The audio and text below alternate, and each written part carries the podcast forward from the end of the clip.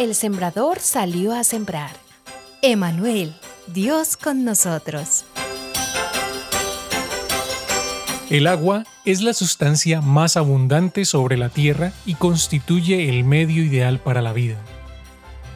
El agua es esencial para todos los seres vivos que habitan este planeta porque forma parte, en mayor o menor proporción, de la constitución de cada uno de ellos. Para los judíos del primer siglo, además tenía una connotación más allá de lo físico.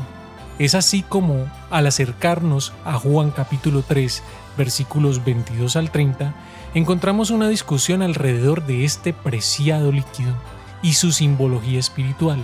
Además discuten sobre cómo Jesús comenzó a bautizar y muchos empezaron a dirigirse a él y no a Juan y sus discípulos. Resulta curioso que los discípulos de Juan realicen este reclamo, ya que como judíos tenían todos los elementos desde la escritura para reconocer el tiempo de adviento del Mesías y quién podía ser. Frente a esto, Juan les recuerda lo que les había dicho respecto a la profecía sobre el Mesías. Además afirmó abiertamente no serlo, y les reafirma que él es el profeta que se esperaba antes de su llegada, como lo dice Isaías en el capítulo 40, versículo 3, y Malaquías en el capítulo 4, versículos 5 al 6 aquel que prepararía el camino para su llegada.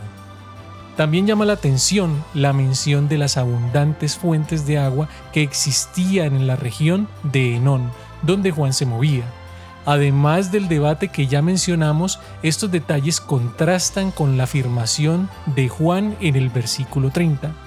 A él le toca crecer y a mí menguar. Se nos da entonces la idea de lo valioso que es el agua como líquido vital y ritual.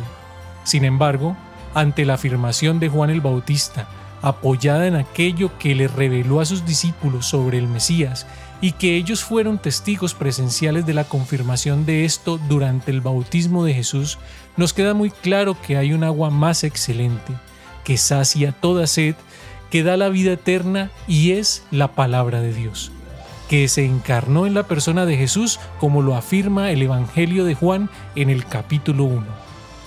Acerquémonos cada día a la palabra de Dios y anhelémosla, así como lo hacemos con el agua común que nos refresca y es esencial para la vida física. Bebamos pues del agua que sacia realmente, la que nos da la vida eterna, el agua de vida, en comunión con el Emanuel el Dios con nosotros. Dichoso es el que oye y retiene la semilla.